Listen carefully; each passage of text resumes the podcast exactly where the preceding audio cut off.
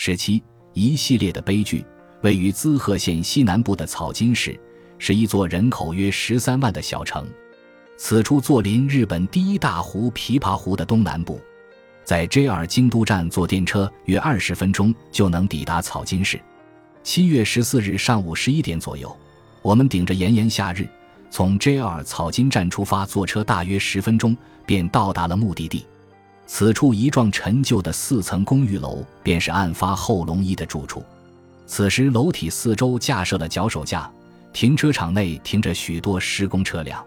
工作人员告诉我们，由于建筑物老旧，正在对此处进行翻修。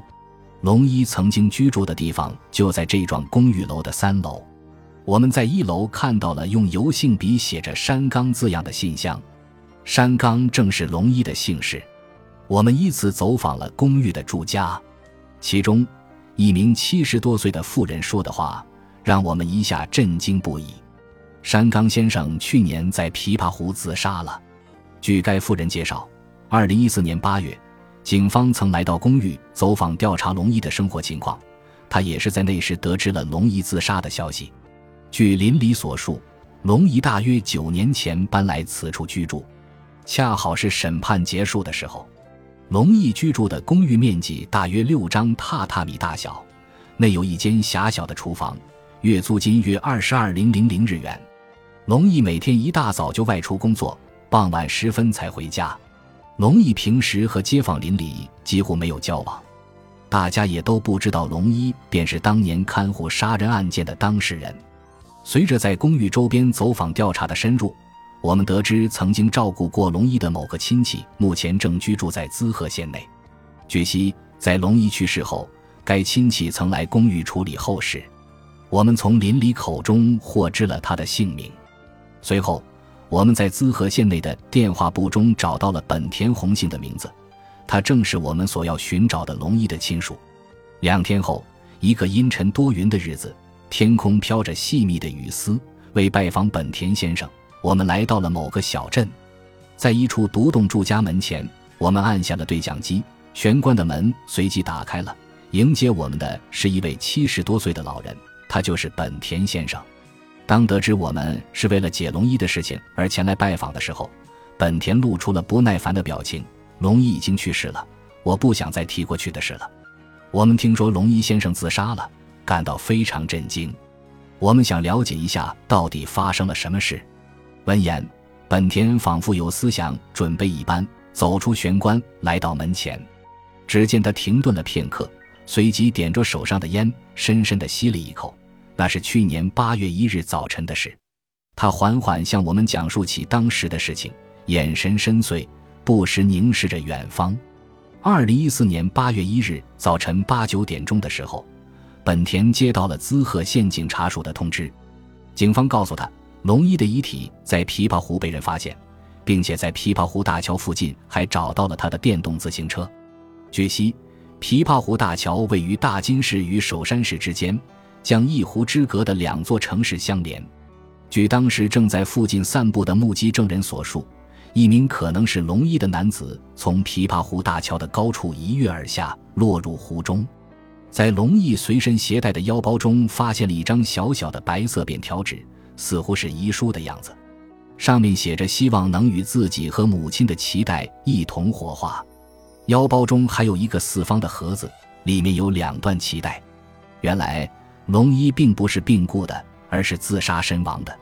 审判结束后，龙一身上究竟发生了什么呢？案件审判结束后，亲属们聚在一起商量龙一今后的生活安排。龙一当时连个去处都没有。因为许多亲属居住在滋贺县，因此大家决定带龙一到那儿去生活。大家为龙一在草津市找好了公寓，并为他安排了木材公司的工作。当时我是龙一的身份担保人。本田曾多次拜访龙一的公寓，同他一起喝酒。公寓内的佛龛上供奉着龙一父亲和君之的牌位。一开始，本田总是鼓励龙一。就算是为了你的母亲，你也要振作起来，好好生活呀。然而，龙一绝口不提案件相关的事。龙一在木材公司勤勤恳恳地工作着，仿佛什么事都没发生过的样子，安静地过着每一天。公司的同事这样评价龙一：他非常认真地默默工作着。其他同事回忆起龙一，这般描述道：以他的实际年龄而言，龙一显得格外精力充沛。对于自己熟悉的机器设备，总是很细心地教我们使用方法。有时候，龙一还会在休息日和同事一起外出钓鱼。然而，二零一二年，龙一到了退休的年纪。虽然与公司签订了续聘合同，但是二零一三年初，由于经济不景气，公司无法再与龙一续约了，他只得离开木材公司。我被公司解雇了。告知本田这一消息时。龙毅显得非常低落。公寓的一位女性居民这样描述道：“龙毅离职后，表情也变得黯淡起来，整天闭门不出。渐渐的，本田等亲属打来的电话，龙毅也不接了。”二零一四年春天，公寓的管理人与本田取得了联系。七月底租房合同就到期了，必须与住客本人确认此后是续约还是解约。那以后，我去了好几次龙毅的公寓。但是都没能见到他，有时候还能看到屋内亮着灯光。大概是六月份吧。龙一隔壁的住户让我进了房间，我顺着阳台向龙一的屋子里望去，只见窗户紧闭，屋内没人。那时候连电闸也被拉下了，屋里还堆放了许多信件。本田感到很担心，于是向警方提出了搜索申请，然而没能找到龙一的下落。大约两个月后。龙一的遗体被发现了。龙一去世的时候，身上的现金仅有数百日元，积蓄也已用尽。从龙一离开公寓到八月一日为止的这段时间内，他到底去了哪里，做了什么？警方的调查也未能得到准确的结果。手机的通话记录和银行账户的存取款记录也未留下任何信息。然而，可以确定的是，龙一对租房合同在七月底到期这一事实是清楚的。当时的他失去工作，经济窘迫，还即将失去住所。也许正是这一系列的打击把他逼入了绝境吧。因此，他选择在八月一日自杀。也许本田的推测不无道理。龙姨在河滩上将母亲杀害，并寻求与之共同自杀的日子，正是当年二月份的第一天。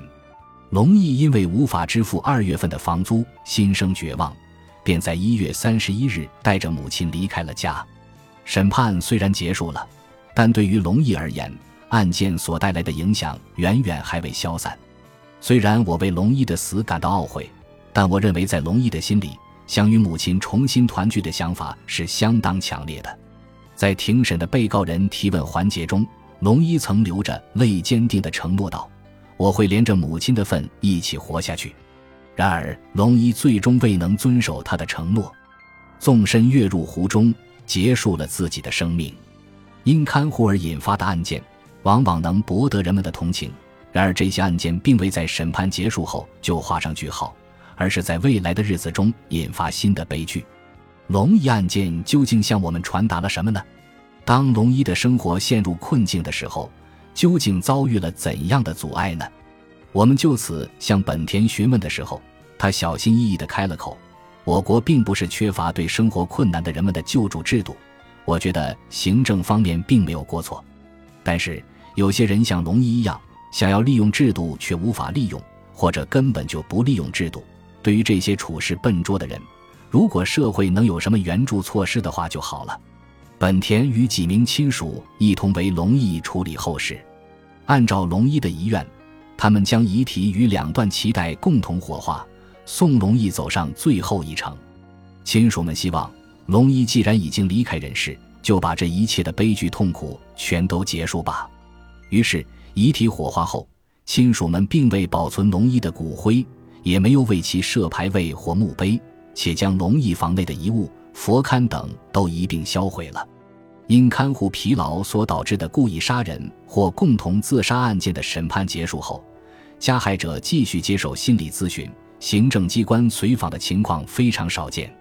对于受到公众关注的龙毅而言，在案发后也未能得到相关部门的福利援助，在陷入困境之时，选择了结束自己的生命。如同第一章中所述，由我们的分析可以得出。多数看护杀人案件的加害者曾不分昼夜地看护家人，面临慢性睡眠不足的问题，于是渐渐身心俱疲，陷入了绝望。因看护疲劳所导致的抑郁状态等身心问题，很可能成为引发悲剧的诱因。然而，案件中的加害者在经历审判或服刑等司法流程后，心理问题仍未得到解决。更有甚者，由于亲手夺去挚爱的家人的生命，加害者背负着这一沉重的罪行，内心几近崩溃，在煎熬与痛苦中挣扎前行。事实上，还有一位我们无法忘却的人物，这位男性是一名泥瓦匠。我们在对看护杀人案件进行取材的过程中与之相识。